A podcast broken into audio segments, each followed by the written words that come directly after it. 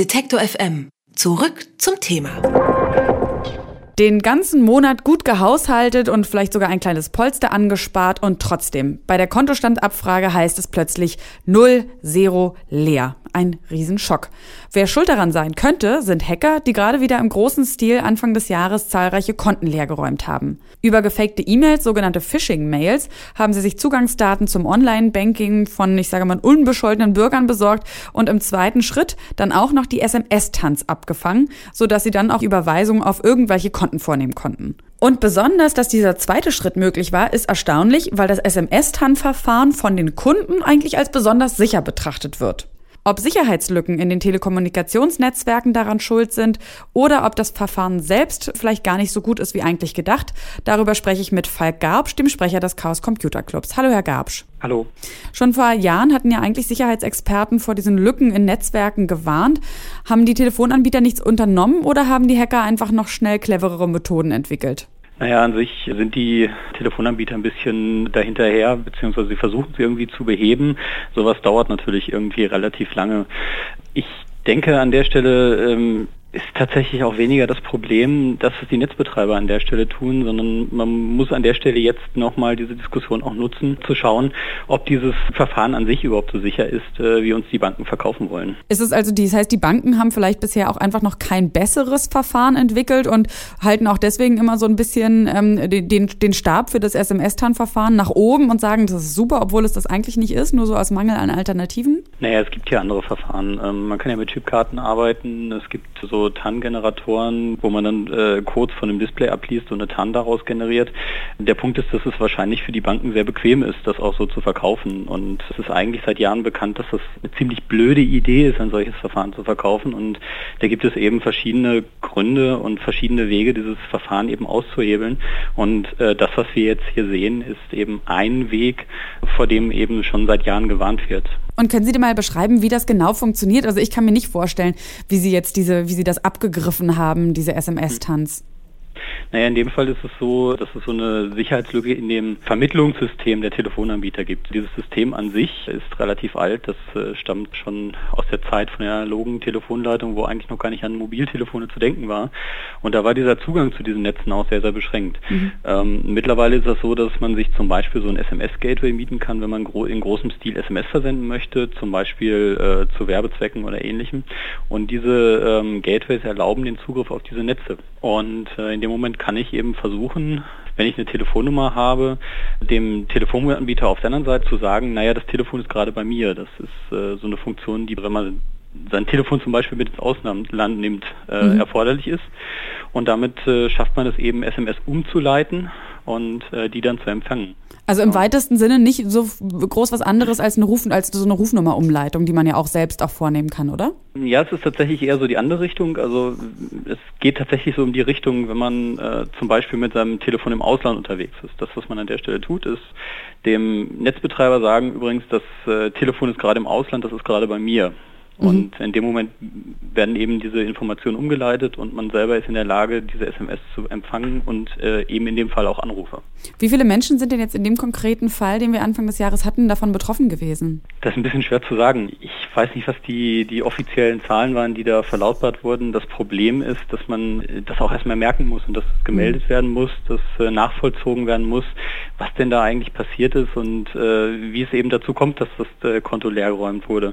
Weil äh, erstmal stellen sich die Banken natürlich auf den Standpunkt, naja, sie haben noch eine TAN eingegeben, was soll denn das? Sie haben mhm. die Überweisung doch selber getätigt. Ähm, und im Nachhinein nochmal nachzuvollziehen, dass da eben jemand einen Angriff äh, durchgeführt hat, ist relativ schwierig. Das heißt, dass es überhaupt nicht diese Geldbewegung ist von Konto zu Konto nicht nachzuvollziehen. Also man muss ja wissen, auf welches Konto das zum Beispiel gegangen ist. Aber da wahrscheinlich gibt es dann irgendwie auch clevere Methoden, die Konten irgendwo da anzulegen, wo sie nicht auf eine Person zurückverfolgt werden können, oder? Naja, wenn natürlich von einer ganzen Masse Kunden irgendwie Geld auf ein Konto gegangen ist, dann ist es an der Stelle schon irgendwie auffällig. Äh, mhm. Wenn man das natürlich über mehrere Konten streut, dann wird es schon mal schwierig, das alles äh, in einen Topf zu werfen und zu sagen, das, das sind jetzt alles die Opfer von diesem oder jenem Angriff. Na gut, aber äh, wenn ich jetzt sehe auf meinem Konto, es sind irgendwie 10.000 Euro an jemand überwiesen worden, an den ich definitiv nicht überwiesen habe, dann kann ich ja der Bank den Hinweis geben und kann die dann so nicht die Person finden? Naja gut, beim internationalen Zahlungsverkehr ist es manchmal etwas schwierig, die Personen dann tatsächlich auch ausfindig zu machen, die auf mhm. der anderen Seite ist. Man, man ist ja als Kunde dann auch erstmal irgendwie in der Nachweispflicht, dass man diese Überweisung nicht getätigt hat. Also klar kann man hingehen und sagen, das bin ich nicht gewesen, habe ich nicht eingegeben und dann steht man natürlich in der Situation, dass die Bank sagen wird, naja, wir haben Ihnen da die Tarn geschickt, äh, mit folgender Tarn wurde die Überweisung getätigt, das sind Sie doch gewesen, weil die haben wir doch an Ihr Handy geschickt. Ähm, das ist schon mal eine sehr unangenehme Situation, in die man da erstmal mhm. äh, kommt. Und dann muss man irgendwie nachweisen, dass man doch irgendwie da von einem Phishing-Angriff äh, betroffen war und dass jemand dieses Verfahren eben ausgehebelt hat. Aber selbst wenn die Banken kein Interesse haben, weil sie natürlich dann wahrscheinlich auch in die Entschädigungspflicht genommen werden könnten, müsste es doch zumindest irgendwie von polizeilicher Seite ein Interesse daran geben, oder die Leute zu finden.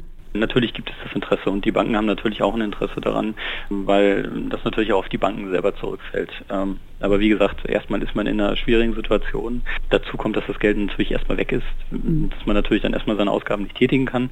Es bestehen natürlich Chancen, das Geld wiederzubekommen, vor allem wenn es um eine große Masse von Kunden geht, die da genau von diesem Angriff betroffen war.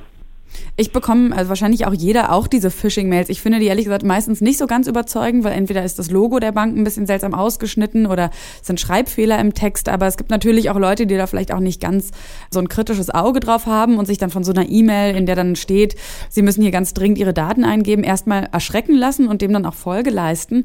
Wie kann denn, was würden Sie sagen, besser aufgeklärt werden damit? Weil diese E-Mails sind ja der erste Schritt. Wenn die Online-Daten quasi gar nicht weitergegeben werden, dann kann es ja gar nicht zu diesem, zu diesem Ausräumen der Konten im großen Stile kommen, weil das andere, dieses SMS-Tannen äh, abfangen, stelle ich mir vor, ist noch ein bisschen schwieriger. Aber was kann getan werden, damit überhaupt diese E-Mails gar nicht mehr so, ja, ich sag mal, so massiv beantwortet werden?